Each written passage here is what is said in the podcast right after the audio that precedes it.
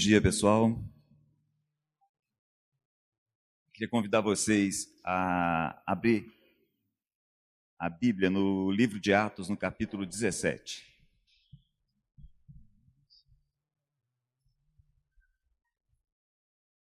Atos, capítulo 17.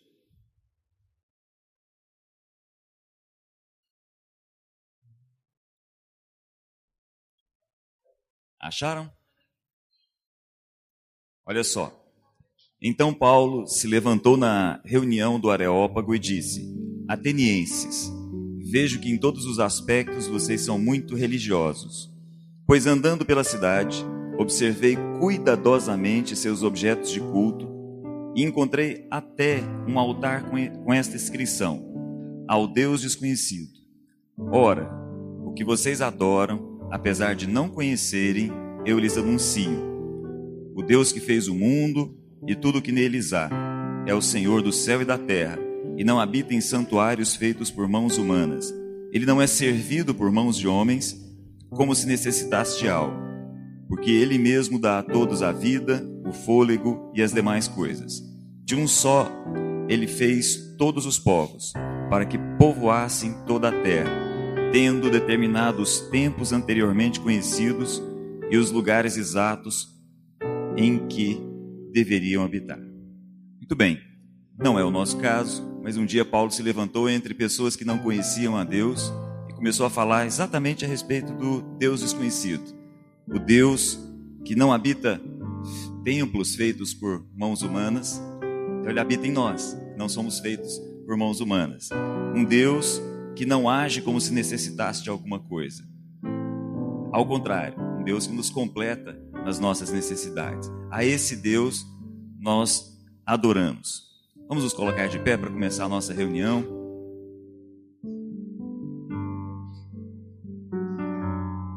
Vamos orar? Deus Todo-Poderoso, o Deus que para muitas pessoas é um Deus desconhecido.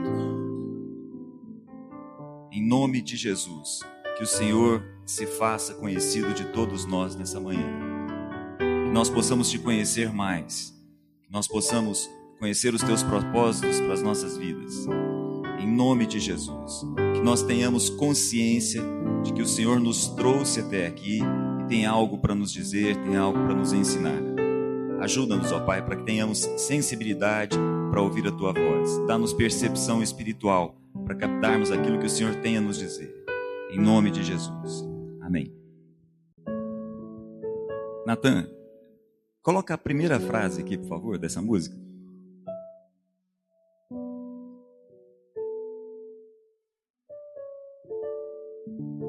Primeira tela.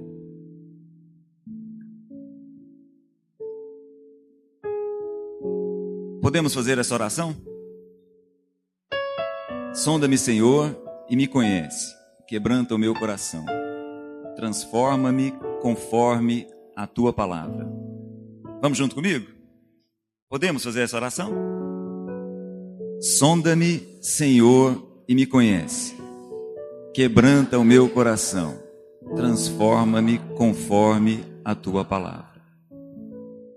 Deus amado, em nome de Jesus, transforma-nos conforme a tua palavra.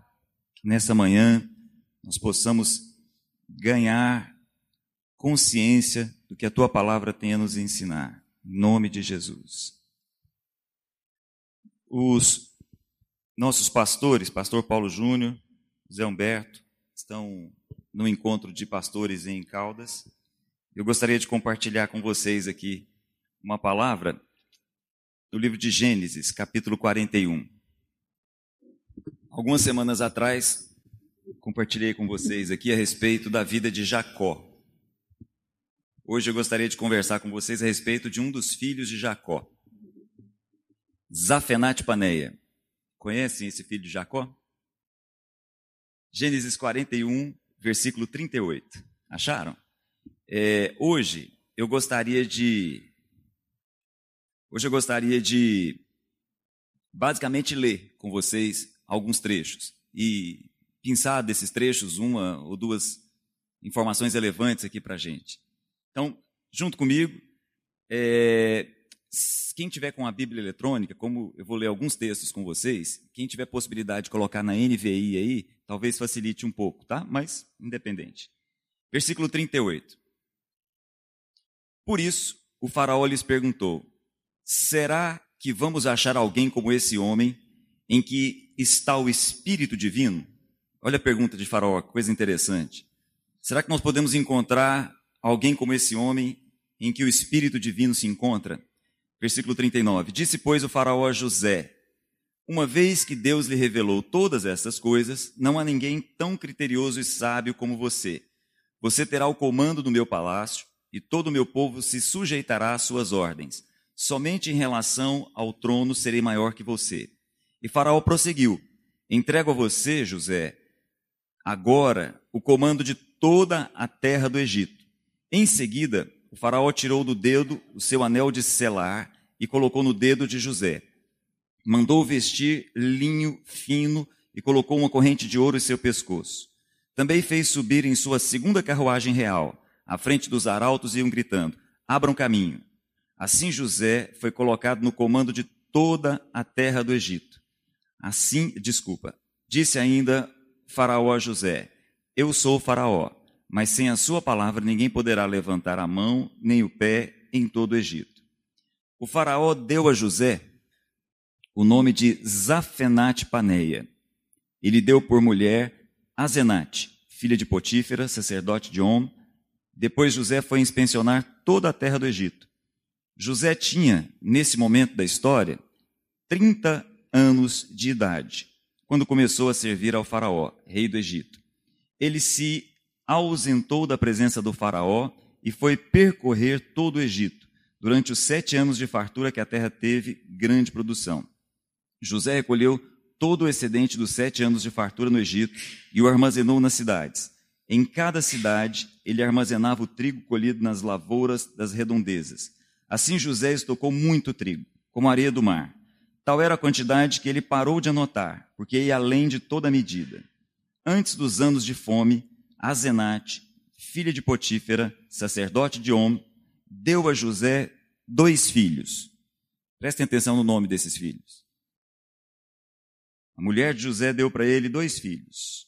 Versículo 51. Ao primeiro, José deu o nome de Manassés, dizendo: Deus me fez esquecer todo o meu sofrimento e Deus me fez esquecer toda a casa de meu pai. Ao segundo filho, chamou Efraim, dizendo: Deus me fez prosperar na terra onde tenho sofrido. Assim chegaram ao fim os sete anos de fartura no Egito, e começaram os sete anos de fome, como José tinha predito. O início dessa história, José tinha 30 anos. Sete anos se passaram, José está agora com 37 anos. Houve fome em todas as terras, mas em todo o Egito havia alimento. Quando todo o Egito começou a sofrer com a fome, o povo clamou ao Faraó por comida.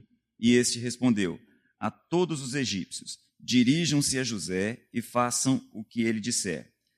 Quando a fome já se havia espalhado por toda a terra, José mandou abrir os locais de armazenamento e começou a vender trigo aos egípcios, pois a fome se agravava em todo o Egito.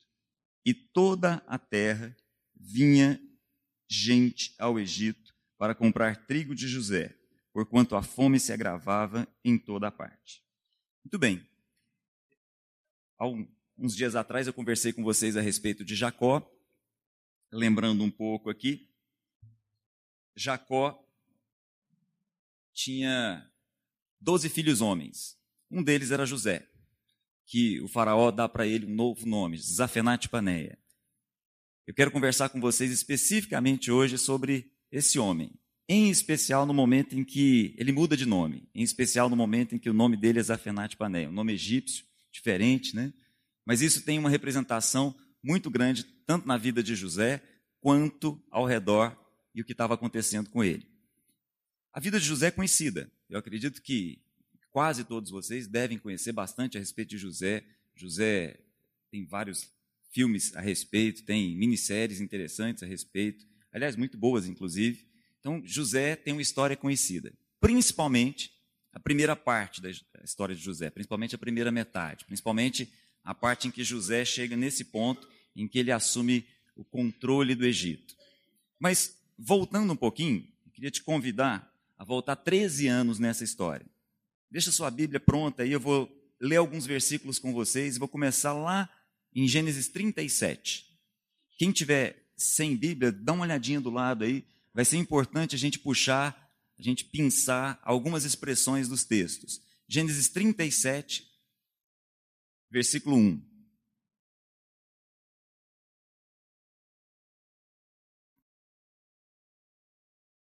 Diz assim: Jacó habitou na terra de Canaã, onde seu pai tinha vivido como estrangeiro.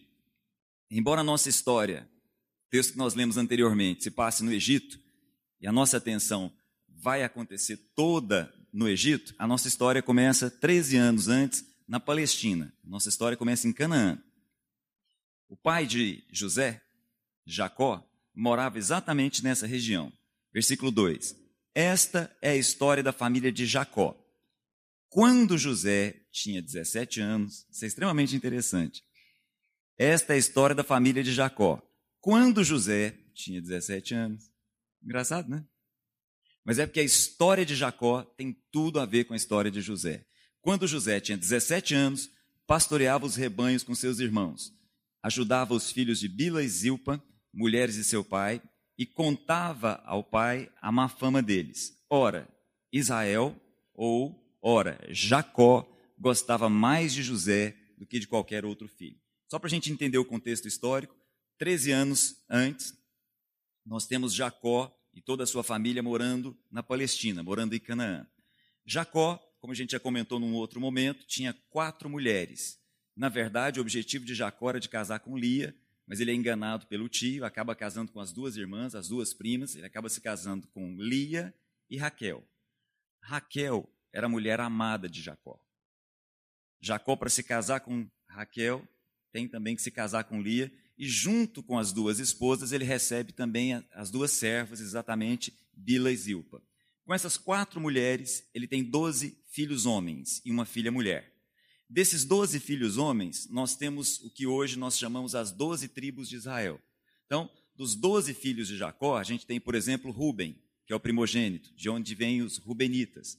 A gente tem Simeão, a gente tem Levi, de onde vem toda a linhagem dos sacerdotes.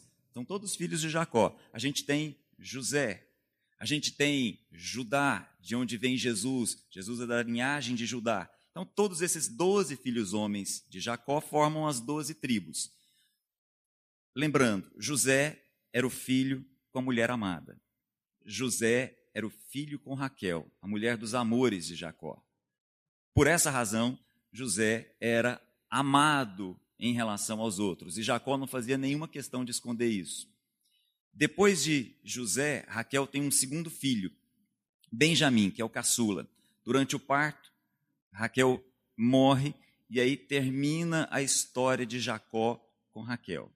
Muito bem, nesse contexto, nesta família de 12 filhos, com quatro mulheres, muitos desses irmãos tinham praticamente a mesma idade, porque duas mulheres, às vezes três, ficavam grávidas muito próximas, então eles tinham muito próximas idades. Nós temos aqui a figura interessante de José. José, como o texto está mostrando para a gente aqui, era um filho especial para Jacó. E isso, evidentemente, não era algo muito legal ali no meio do caminho. Até porque José, com 17 anos, era do tipo que ficava apontando o defeito dos outros irmãos, como a gente acabou de ler aí. Ele ajudava lá pastorear e ficava prestando atenção no que os filhos de Bila e Zilpa, mulheres de seu pai, faziam de errado e ficava contando para o pai a má fama deles. Então, além dele ser uma pessoa especial aos olhos do pai, e o pai não escondeu isso de nenhum dos outros irmãos, ele era do tipo que ficava apontando para os outros o que apontando para o pai o que os outros faziam de errado. 17 anos, imaturo, um jovem, aquilo que é comum. Lembrando, essa história acontece em Canaã. Num determinado momento, José percebe uma habilidade especial. E essa habilidade vai acompanhar José durante toda a sua vida. José percebe uma habilidade em ter sonhos e em interpretar sonhos. José percebe um dom especial. Assim como todos nós temos dons, José tinha esse dom em especial, o dom de perceber sonhos como nenhuma outra pessoa percebia ao seu redor e dar significado a esses sonhos. Só que os primeiros sonhos que José tem, ainda ali com 17 anos, são exatamente sonhos que mostram seus irmãos se dobrando diante dele. Imagina a cena. Ele que já não era muito bem visto pelos irmãos, ainda tem sonhos em que os irmãos se dobram diante dele. E mais adiante, os irmãos e os pais se colocam numa posição inferior a ele. E ele não tem vergonha nenhuma de contar esse sonho, ainda reúne a família. Pensou a cena? Pessoal, vamos reunir aqui hoje, antes do jantar, eu tenho que contar um negócio para vocês. É mesmo? O que, que é? Olha, tive um sonho, todos vocês vão se dobrar diante de mim. Já não era bem visto em casa, né? Ainda conta um negócio desse. Esse era José, imaturo, 17 anos. Ok? À medida que o tempo vai passando, algumas coisas muito interessantes vão acontecer na vida de José. Eu costumo brincar que a vida de José parece uma montanha russa. Ele sobe e desce com muita facilidade. Em função dessa relação com os irmãos, os irmãos organizam um plano, no momento em que ele está distante é, do pai, jogam José dentro de uma cisterna e vendem José para alguns mercadores que estavam passando ali por aquela região. Ainda no capítulo 37, dá uma olhadinha, por favor. Lá no versículo 36. Nesse meio tempo, desculpa, isso mesmo, nesse meio tempo, versículo 36, no Egito, os midianitas venderam José a Potifar, oficial do faraó e capitão da guarda. Então, olha só, José é colocado dentro de uma cisterna, é vendido pelos irmãos, por mercadores midianitas que passam por ali, e os midianitas revendem José. José vai trabalhar na casa de uma pessoa que tem um alto cargo, um alto posto dentro do reinado egípcio. Potifar. Potifar tinha um alto escalão, ocupava um, um alto cargo dentro daquele império, dentro do império egípcio. José vai trabalhar nessa casa. Só que eu queria que a gente não perdesse de vista um detalhe. José vai trabalhar de que forma?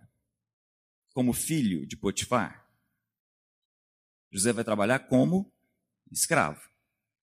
É importante a gente chamar a atenção desses detalhes, porque a gente se perde no meio do caminho e a história nos parece relativamente amena. Mas, na verdade, José sai de uma casa em que ele era um filho especial, amado de maneira especial, e é vendido como escravo. E vai para uma outra, uma outra casa como escravo. Não vamos perder isso de vista, não. Às vezes a gente fica pensando assim: ah, José foi jogado dentro de uma cisterna, mas aí parou uma caminhonete lá, ar-condicionado ligado no meio do deserto, colocou José lá dentro, depois ele foi lá para o Egito trabalhar numa casa muito jóia, tudo organizadinho, e ele ficou até melhor do que ele estava na casa do pai dele. Nada a ver. Nada a ver. É importante a gente criar a nossa imagem mental do que está acontecendo aqui. José é vendido como escravo, e ele faz uma viagem de dias acorrentado até chegar num determinado lugar onde ele é revendido, numa feira. E aí ele é revendido e é um trabalhador escravo, sem direito. É escravo. Não vamos perder isso de vista, não. Mais ou menos quantos anos José tinha? 17 anos. Ok? Aí, gente, acontece uma coisa muito interessante. Pula, por favor. Vai lá para o capítulo 39. Versículo 1.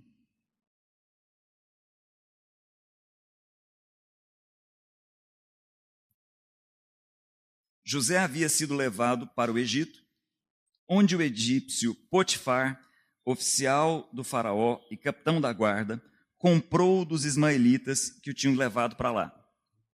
Presta atenção nesse versículo 2. O Senhor estava com José, de modo que este prosperou e passou a morar na casa do seu senhor. Nós vamos perceber isso daqui algumas vezes nessa história. O Senhor estava com José. Mas eu não queria que ninguém perdesse de vista o seguinte: José era o quê? Escravo. Como assim? O Senhor estava com José e José era escravo.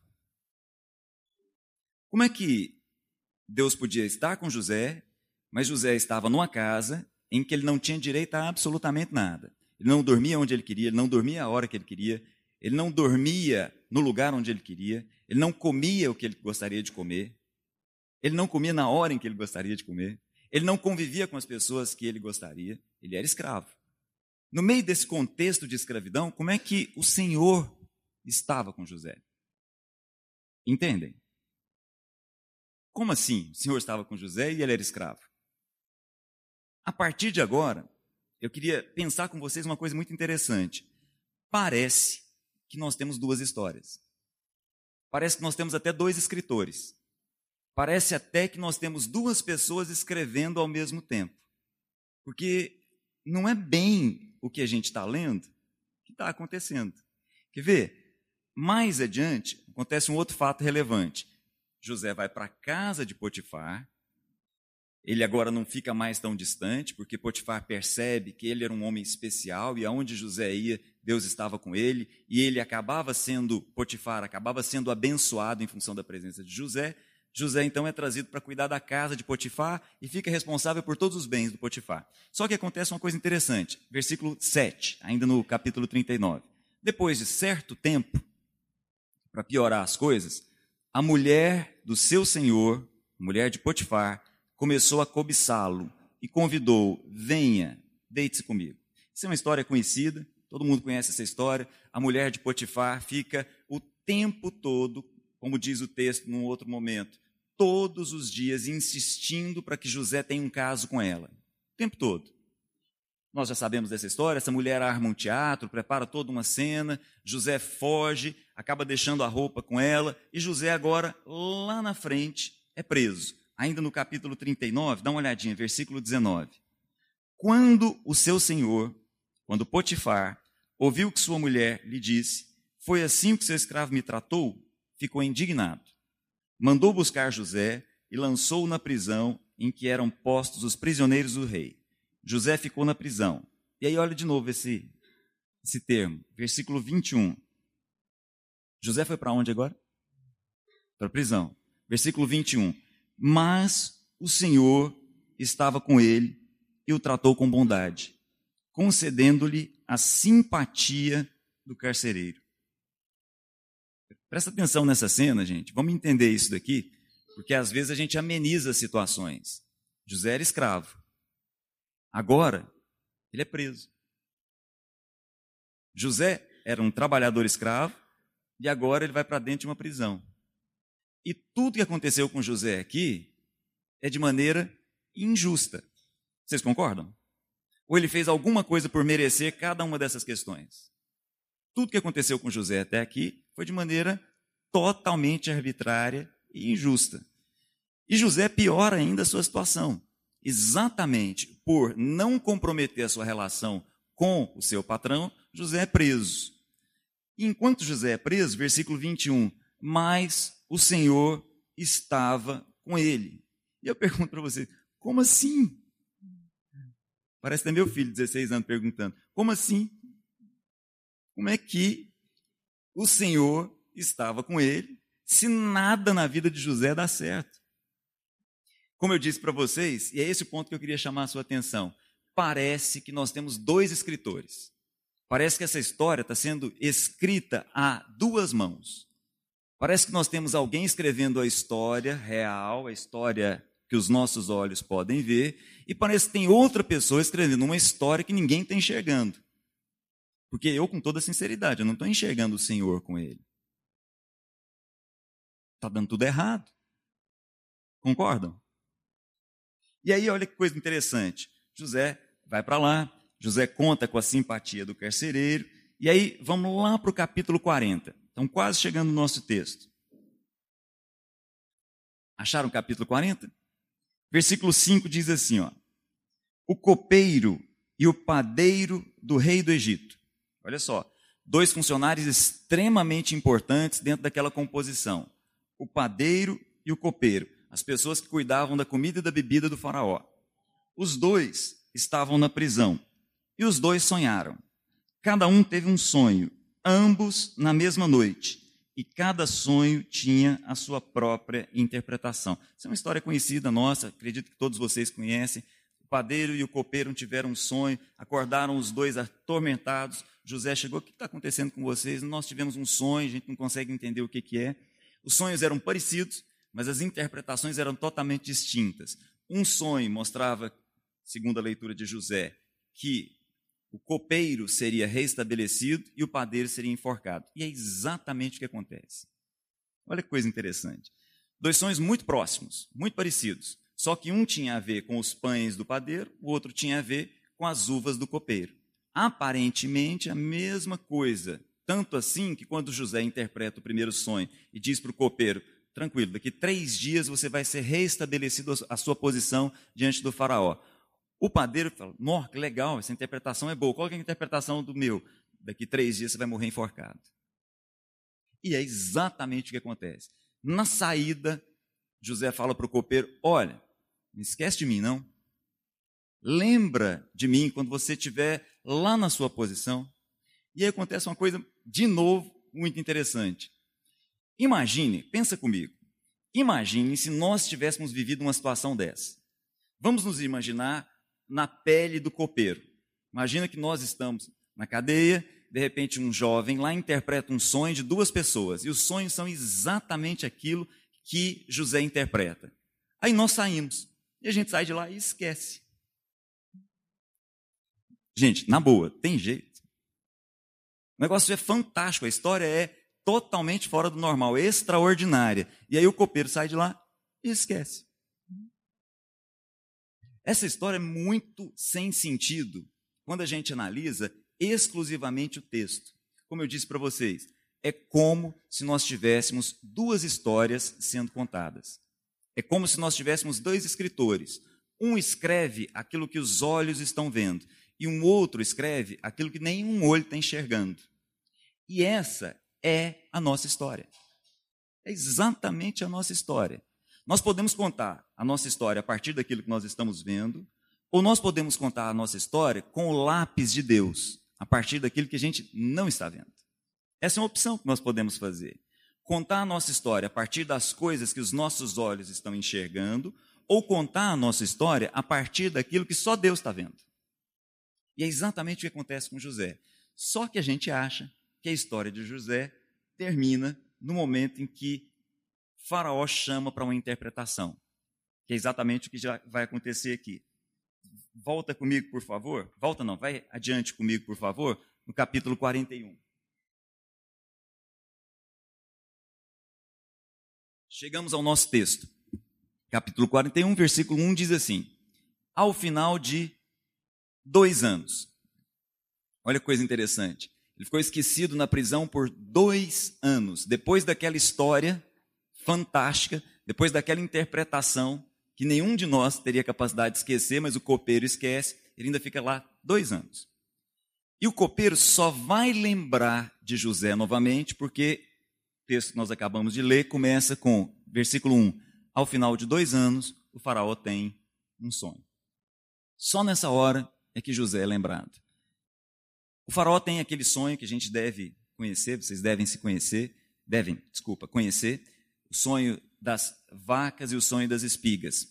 De onde vêm as expressões que a gente tem no dia a dia, né, os anos de vacas gordas e os anos de vacas magras, exatamente em função desse sonho do faraó. O faraó sonha que do rio Nilo saem sete vacas muito bonitas, vacas gordas, saem do meio do rio Nilo. Bem, de repente, saem de lá também sete vacas feias, na expressão do faraó, vacas tão feias como eu nunca vi.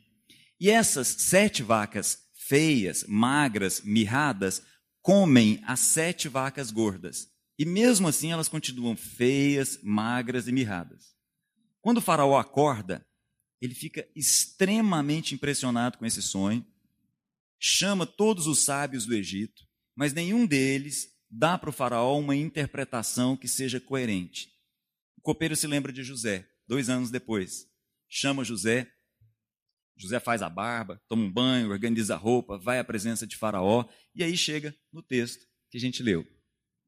Já José interpreta o sonho de Faraó, dizendo: Olha, sete anos de vacas gordas que você está tá percebendo, desculpa, as vacas, sete, correspondem a sete anos de muita prosperidade, depois virão sete anos de muita dificuldade, e esses sete anos de muita dificuldade vão ser muito mais complicados do que os sete anos de vacas gordas. Por isso, Faraó, organiza tudo aí, porque é Deus que está te dizendo o que, que ele se apressa em fazer. Durante os sete anos de vacas gordas, separe um quarto, um quinto da sua colheita e guarde. E aí começa a dizer para o faraó o que ele deveria fazer. Termina, faraó fala: é você o cara que vai fazer isso. Porque é em você, como a gente acabou de ler no texto, que eu encontro o Espírito de Deus para fazer exatamente essas coisas.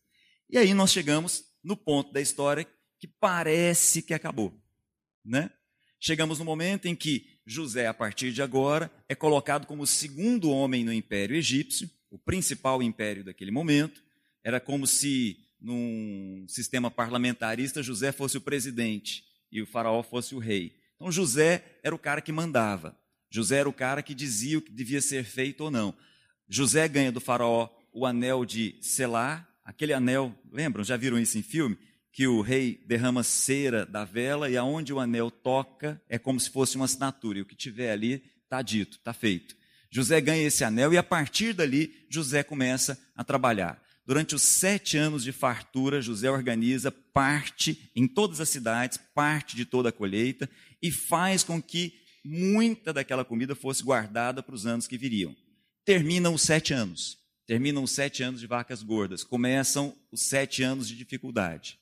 Mais ou menos com dois anos de dificuldade, muita fome já acontecia. E não só no Egito. O Egito tinha as preparações, mas todo ao redor. Inclusive, lá na casa de José. Lembram onde era a casa de José? Na Palestina, em Canaã. A fome chega até lá. O Egito tinha comida. O mundo daquela região ali, não. Chegamos no texto onde eu queria conversar com vocês. Chegamos no ponto. Depois dessa longa introdução, vamos ao que interessa. A história de José, então, parece que termina aqui. Porque ele chega num ponto onde ele assume toda uma posição de liderança. E aí, gente, vamos ser bem sinceros aqui. Parece que era como se Deus tivesse obrigação de ter feito isso. José, que sempre foi um moço bom, organizando, tirando o período que ele era novinho, lá na adolescência, em que ele ficava apontando o dedo para os irmãos, lá um dedo duro. Tirando esse período, parece que José era sempre um bom moço, né? Estava na prisão lá, fazendo um bom papel. Quando ele estava na casa de Potifar, cuidava direitinho de tudo. A mulher de Potifar deu em cima dele, ele resistiu. O cara fez tudo certinho, né? Um homem que toda mulher queria ter, né? Perfeito. Parece até que nesse lugar onde José está, era exatamente uma obrigação de Deus fazer isso. Ora, era justiça fazer um negócio desse. Só que acontece algumas coisas a partir daqui que eu queria chamar a sua atenção.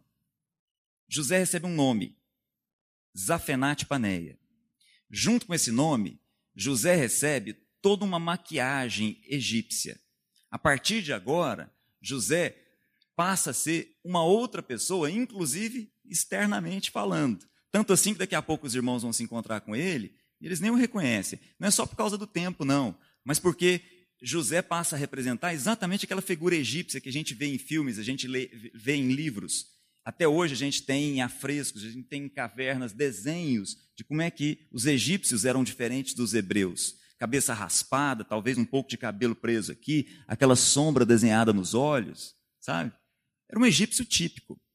Agora, Zafenate Paneia aparece na história. Agora não é mais José. Esse homem, Zafenate Paneia, tem dois filhos. E um deles eu queria destacar com vocês. Dá uma olhadinha comigo. A gente já viu isso lá no versículo 10. Desculpa, desculpa. Versículo 51 do capítulo 41. O primeiro filho de José, José dá para ele o nome de Manassés. E ele explica. O significado desse nome é o seguinte, versículo 51, capítulo 41. Deus me fez esquecer todo o meu sofrimento e toda a casa de meu pai. Deixa eu perguntar uma coisa para vocês. O que, que o pai de José fez de errado? O que, que Jacó fez de errado? Por que, que José queria esquecer Jacó? José querer esquecer os irmãos, ok. Até entendo. Mas não vejo lógica em José chegar nessa posição e também querer se esquecer do pai. Percebem que tem um problema aí? José, na posição em que ele estava, poderia muito bem entrar numa carruagem egípcia, sair de onde ele estava e voltar para Canaã para se encontrar com o pai. O que, que o pai fez de errado? Aliás, o que, que o pai fazia com ele lá atrás, 13 anos atrás? O pai o amava de maneira especial. Concordam? Zafenate Paneia tem um problema para ser resolvido com os irmãos, mas tem um problema também para ser resolvido com os pais, com o pai. A mãe já havia falecido. Esse egípcio agora assume toda a roupa, assume toda a maquiagem, assume toda a postura de quem começa uma nova vida. E a gente fica achando que a história de José chegou no ápice aqui. Porque, de maneira extremamente justa, Deus o colocou numa posição em que ele merecia. Ele agiu certo até aqui ele merecia estar nesse lugar. E não tem absolutamente nada a ver. Não percam de vista. Duas histórias estão sendo escritas. Uma é a história que nós estamos lendo, nós estamos vendo, nós até conseguimos enxergar. Mas tem uma outra história sendo escrita. Tem uma história sendo escrita por Deus aqui, na vida de José e na vida de todos que estão ao redor dele. Tem uma história que nós não estamos enxergando, ou pelo menos não enxergamos com tanta facilidade aqui. Havia algo muito maior a ser feito na vida de José. Muito além de colocar José numa posição de liderança, muito além de colocar José numa posição de muita fartura, de muita riqueza, muito além de colocar José na posição de dizer sim e não, havia muito mais a ser feito por Deus na vida de José. Muito. Ainda muita coisa falta acontecer aqui. Vamos continuar a história junto comigo. Capítulo 42, dá uma olhadinha no versículo 1.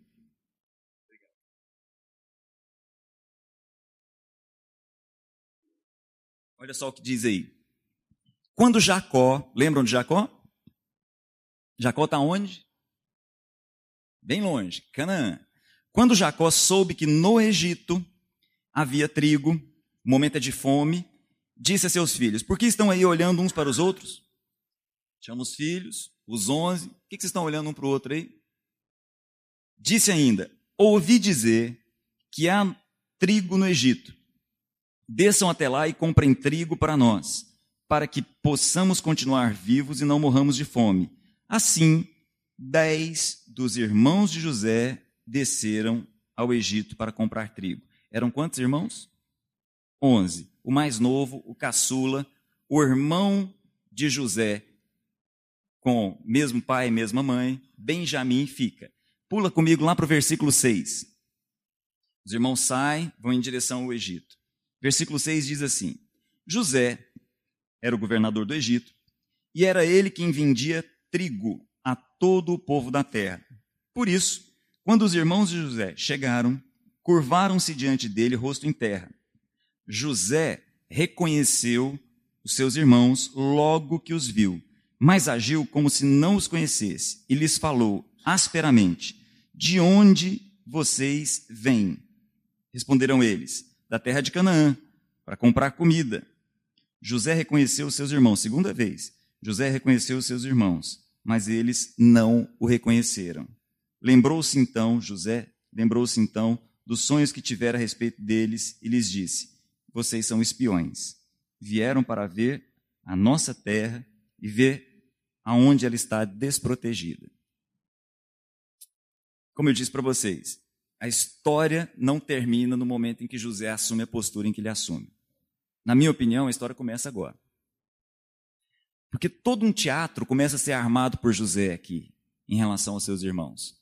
Os irmãos chegam para comprar comida, dez dos onze chegam, quando eles chegam, José rapidamente os reconhece. Sabe quem são? Percebe Rubem, percebe Simeão, percebe Levi, percebe Dan, percebe todos. Só percebe que não está ali Benjamim, o caçula. Só que José, imagina a cena. José é agora Zafenate Paneia. José agora é um egípcio. Roupa egípcia. Detalhe: linguagem egípcia. Ele falava nesse momento aqui através de tradutores. Na continuidade do texto a gente percebe isso. Durante o período que José passou na casa de Potifar e na prisão, ele aprendeu a língua dos egípcios. E ele falava a língua dos egípcios nesse momento. Os hebreus que chegaram ali falaram através de intérpretes. José então começa a falar com eles de maneira áspera. É o que o texto diz.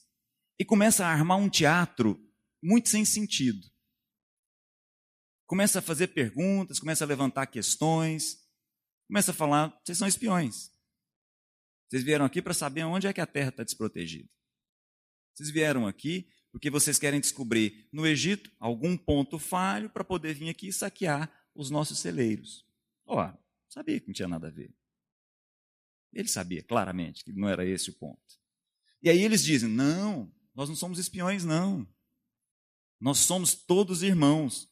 Somos, todos filhos de um mesmo pai. José aproveita essa deixa, fala assim: ah, é? É. Cadê o pai? Está em casa, com o filho mais novo. Ah, tem um filho mais novo? Então é o seguinte: traz o filho mais novo. Vocês estão falando a verdade, tem um filho mais novo, se vocês não são espiões, se vocês são filhos de um mesmo pai, então faz o seguinte: volta lá e traz o filho mais novo. E detalhe: vou prender um de vocês aqui. Separa Simeão, prende, acorrenta Simeão na frente de todo mundo, olha a cena. Nada de ameno nisso. Acorrenta Simeão na frente de todo mundo e fala: pode voltar, traz o mais novo aqui, está tudo certo. Dá comida para eles, enche a, a, os sacos de comida deles todos e eles voltam. Só que quando eles voltam para casa, encontram o pai, fala: Papai Jacó, Simeão ficou, e o homem que estava lá tomando conta de tudo, agiu com a gente de maneira muito dura, de maneira muito áspera. De tal forma que a gente só pode voltar lá se Benjamim for com a gente. Jacó fala: nem pensar. Nem pensar. Já perdi o outro filho. Não vou perder esse. Olha o jeito que Jacó fala. Fala para todos os filhos. Eu já perdi o meu primeiro filho. Não vou perder o meu segundo filho. Está parecendo que ele não tinha doze filhos e uma filha. Mas essa era a maneira com que Jacó lidava com a cena. Fala, nem pensar, não volta. Só que aquela comida que eles levaram tinha fim. A comida terminou, Jacó vira para eles e fala: volta lá e compra mais comida. Judá aparece em cena. Fala, nem pensar. Só voltamos se Benjamim for com a gente, porque o homem foi muito claro. Detalhe, gente, cadê Simeão nessa história? Está preso. Está lá preso. Vamos perder isso de vista, não. Judá levanta e fala: Meu pai, é o seguinte, eu volto. Benjamim vai comigo. E aí Jacó de novo fala: Não dá. Eu não posso. Eu não vou conseguir perder meu segundo filho. Se por acaso Benjamim morrer, eu morro junto. É a expressão utilizada quando fala a respeito das cãs. Se Benjamim morrer, eu desço a sepultura junto com ele. Judá fala: Então, não tem o que fazer, vão morrer todo mundo de fome aqui, porque nós não voltamos sem ele. Jacó então cede fala: tá bom, volta lá então com Benjamim. E eles voltam. E aí, pula comigo, por favor. Lá no capítulo 43. Acharam? Capítulo 43 diz assim: A fome continuava rigorosa. Assim, quando acabou todo o trigo que os filhos de Jacó tinham trazido do Egito, seu pai lhes disse: Voltem e comprem um pouco mais de comida para nós. Mas Judá lhe disse: O homem nos advertiu severamente: Não voltem à minha presença, a não ser que tragam seu irmão. Se enviares o nosso irmão conosco, desceremos e compraremos comida para ti. Tudo bem, ele aceita o fato, vai todo mundo para lá, e aí volta. Todos os irmãos de novo chegam lá. E acontece uma coisa muito interessante o teatro que José tinha organizado começa a desmoronar. Olha o versículo 30. Profundamente emocionado, José, profundamente emocionado por causa de seu irmão, José apressou-se em sair à procura de um lugar para chorar. E entrando em seu quarto, chorou. Muita gente entende que o que José está fazendo aqui é conduzindo os irmãos a um processo pedagógico para que os irmãos pudessem entender algumas coisas importantes. Até pode ser. Mas eu, sinceramente, não consigo perceber esse controle em José. Tanto assim que ele, em vários momentos, emocionalmente desmorona, como agora. Quando ele percebe Benjamim chegando, irmão, filho de Raquel, assim como ele, ele não aguenta, ele sai de perto de todo mundo e começa a chorar. Isso é muito relevante volta, avisa para o mordomo da casa, fala: ó, prepara um almoço para eles, vamos organizar aqui um almoço para todo mundo. Almoça com eles, chama lá a turma toda, leva para casa dele, prepara todo aquele banquete, eles almoçam. E aí fala: ok, está tudo certo, vocês podem voltar, encham o que vocês quiserem encher com a comida do Egito, encham os espaços que vocês tiverem, todas as possibilidades que vocês tiverem de carregar comida, fiquem à vontade, volta, levem de volta a comida para o pai de vocês. Só que o teatro não termina. Ele, José, manda o seu chefe da casa pegar a taça de José, a taça de estanho de José e colocar exatamente dentro do saco de cereal de Benjamim. E eles vão embora. E aí José diz uma coisa muito forte. Versículo, desculpa, capítulo 44. Olha o que, que José manda dizer. Versículo 4, capítulo 44. Ainda não tinham se afastado da cidade, quando José disse ao administrador de sua casa: Vá atrás daqueles homens, e quando os alcançar, diga-lhes. Presta atenção nessa pergunta. Essa não é uma pergunta qualquer. Essa é a pergunta que está dentro de José. Presta bem atenção, porque essa pergunta fala a respeito de José. José, que parece que está com a vida resolvida, que parece que está com a vida organizada, que parece que agora, de maneira muito justa, está numa posição que ele conquistou, dado tudo o que ele tinha feito. José merecia estar ali. Mas não é bem assim. Olha só, versículo 4. Diga a eles o seguinte: por que retribuíram o bem com o mal? A partir de agora, essas expressões vão aparecer várias vezes até o final do livro de Gênesis: o bem e o mal. Isso é extremamente relevante. Porque José estava, assim como nós, pensando que a vida tem essas questões entre o bem e o mal. Fazemos o bem, obtemos coisas boas. Fazemos o mal, obtemos coisas ruins. É essa a cabeça de José. É exatamente o que está aqui na cabeça dele. E um fato relevante acontece também na cabeça dos irmãos.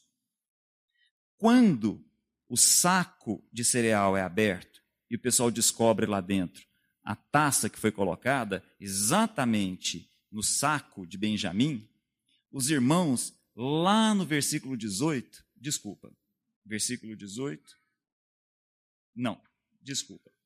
Os irmãos dizem assim, versículo 21 do capítulo 43. Certamente estamos sendo punidos pelo que fizemos a nosso irmão. Os irmãos, assim como José, começam a raciocinar a vida dessa forma. Os irmãos começam a entender: nós estamos sendo punidos. O que nós fizemos há mais de 20 anos atrás, agora está tendo um pagamento. E é assim que a gente raciocina a vida, e era assim que José estava raciocinando também como se a vida fosse vivida a partir das coisas boas ou más que nós fazemos. Como se a vida fosse uma questão de culpa e punição. E a história deixa bem claro, não tem nada, absolutamente nada a ver uma coisa com a outra. Como a gente vai perceber no final da vida de José, ele deixa bem claro: o mal Deus pode transformar em bem. E é isso que interessa. A questão mais relevante não é essa. A questão mais relevante é a seguinte: eles voltam. E aí Judá se levanta e fala: olha, nós aqui agora estamos pagando por algo que nós fizemos lá atrás. Imagina a cena, pessoal. Eles ainda não sabem que é José. Imagina a cena. Voltam os onze irmãos, conscientes de que Benjamim tinha sido pego no pulo. Não interessava quem tinha colocado aquilo lá. Eles captaram a ideia de que é o seguinte: isso está acontecendo em pagamento, em retribuição ao mal que nós fizemos lá atrás. Eles nem se preocupam em pensar assim: quem será que pôs isso aqui? Não. Eles entendem. Isso está acontecendo com a gente, porque nós fizemos algo errado lá atrás. E aí Judá se levanta. Judá aparece como um personagem chave nesse momento e diz o seguinte: Senhor Zafenate Paneia, seguinte, entendemos aqui. Nós cometemos um grande erro, e Benjamim deveria ficar aqui. Só que é o seguinte: se Benjamim ficar, Lembra que nós dissemos para o senhor que nós temos um pai já idoso esperando por nós? Se Benjamim não voltar, ele morre. Então eu queria combinar uma coisa com o senhor. Judá, de onde vem Jesus. Queria combinar uma coisa com o senhor. Deixa ele livre e eu fico no lugar dele. Nesse momento, uma chave vira na cabeça de José. Nesse momento, tudo muda. Na hora em que Judá se coloca no lugar de Benjamim, é como se alguém fosse lá e apertasse um interruptor na cabeça de José. Nesse momento, quando ele percebe uma substituição voluntária, alguma coisa mexe com a cabeça de José. E aí, olha que coisa relevante. Lá no versículo, no capítulo 45, para a gente terminar. Capítulo 45, presta bem atenção, nós vamos terminar aqui agora. A essa altura, José já não podia mais conter-se diante de todos os que ali estavam e gritou: Façam sair a todos. Então, olha a cena: voltou todo mundo, está todo mundo ali na frente daquele líder, Zafenate Paneia, aquela roupa, aquela coisa toda organizada, um egípcio típico, falando egípcio. Façam todos sair. Versículo 1. Assim, ninguém mais estava presente quando José se revelou a seus irmãos ele se pôs a chorar tão alto que os egípcios o ouviram e a notícia chegou ao palácio do Faraó. Então disse José a seus irmãos: Eu sou José. Eu não sou Zafenate Paneia. Eu sou José. E aí a pergunta: Meu pai, aquele que eu queria ter esquecido, e o nome do meu filho Manassés fala exatamente disso. Meu pai ainda está vivo. Mas os seus irmãos ficaram tão pasmados diante dele que não conseguiam nem falar nada. Aquela coisa. Os irmãos, aquele silêncio. Só José falando. E aí, versículo 4. Cheguem mais perto. Chega perto de mim aqui. Disse José a seus irmãos, quando eles se aproximaram: Eu sou José, seu irmão, aquele que vocês venderam ao Egito. Continuando. Agora, não se aflijam nem se recriminem por terem me vendido para cá, pois para salvar vidas, Deus me enviou adiante de vocês. Já houve dois anos de fome na terra, e nos próximos cinco anos não haverá cultivo nem colheita. Mas Deus me enviou à frente de vocês para lhes preservar um remanescente nessa terra e para salvar-lhes as vidas com grande livramento. Assim, não foram vocês que me mandaram para cá, mas sim o próprio Deus. Ele me tornou ministro do Faraó e me fez administrador de todo o palácio e governador de todo o Egito. Vira uma chave em José. Eu sou José. Acordei. Eu estou aqui por uma razão. Tem uma outra história aqui. A história não é essa. A história não é de que eu sou simplesmente o que eu sou. A história é de que eu sou aquilo que Deus quer que eu seja. E eu estou aqui por uma razão muito simples. Porque Deus me mandou para cá. Espera aí. Foi Deus que mandou? Ou foram os irmãos que venderam? Foi Deus que mandou ele para lá? Ou os irmãos venderam, ele foi vendido, virou escravo, foi prisioneiro e chegou naquele lugar? Que história é essa? Uma ou duas? Uma é a que nós enxergamos e a outra é a que Deus está escrevendo. Essa é a nossa história. Deus está escrevendo uma história para cada um de nós. Uma história que nós não enxergamos com os nossos olhos. E o relevante dessa história não é a posição que José está ocupando. O relevante dessa história é que esses irmãos se reencontraram. O relevante dessa história é que José encontrou propósito na vida dele. O relevante dessa história é que perdão aconteceu entre os irmãos. O relevante dessa história é que José manda buscar Jacó e a família é restabelecida. O relevante dessa história não é naquele momento em que José assume um posto. Não é isso que interessa. Não interessa que posto a gente ocupa. Não interessa que posição na sociedade nós ocupamos que interessa é que as nossas máscaras de Zafenate Paneia desapareçam e a gente se descubra como José. Por que José? Porque José representava aquilo que Deus tinha como plano para a vida dele. Entendem? José era aquilo que Deus tinha para ele. E o relevante daquela vida era o encontro com os irmãos. O relevante na vida de José é que ele exercesse o papel que Deus tinha para ele naquele lugar. E o papel que Deus tinha para ele naquele lugar era salvar vidas. É isso que o texto diz. Mais adiante, a gente podia ler mais adiante, Jacó morre. É o final do livro de Gênesis. E ao morrer, os irmãos se reúnem e falam: e agora? Estamos enrolados. Papai morreu, José agora vai dar um jeito de fazer o que ele sempre devia ter feito. E detalhe, a gente merecia. Mas aí, depois de sepultar seu pai, capítulo 50, versículo 14, diz assim: Vieram seus irmãos, prostraram diante dele e lhe disseram: Aqui estamos, somos teus escravos. José, porém, lhe disse: Não tenham medo. Estaria eu no lugar de Deus? Vocês até que planejaram mal contra mim, mas Deus o tornou em bem, para que hoje fosse preservada a vida de muitos. Por isso, não tenham medo. Eu sustentarei vocês e os seus filhos, e assim os tranquilizou. Essa era a consciência de José, de que havia uma outra história. E o que os nossos olhos às vezes enxergam como bem e como mal, não é o que interessa. Até porque Deus tem a incrível habilidade de transformar mal em bem. Então não é isso que interessa. O que interessa é que os irmãos se encontraram. O que interessa é que houve um reencontro. O que interessa é que houve perdão. O que interessa é que José encontrou propósito para a vida deles. É isso que interessa. É esse o ponto. É isso que nós devemos levar para frente a respeito da vida de José. Para terminar, queria orar com vocês, mas propositadamente eu pulei uma etapa da história.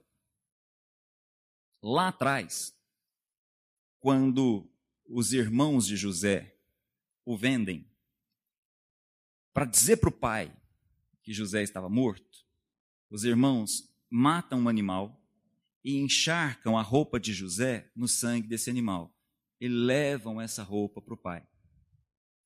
Sem saber, os irmãos de José foram profetas. Sem saber, o que estava acontecendo ali, os irmãos de José mataram um animal inocente e molharam as roupas de José com sangue desse inocente. Sem saber, a vida de José caminha de ponta a ponta com essa marca, a marca da roupa que foi toda encharcada com o sangue de um inocente, assim como aconteceu com cada um de nós. As nossas roupas, assim como a de José, foram encharcadas com o sangue de um inocente.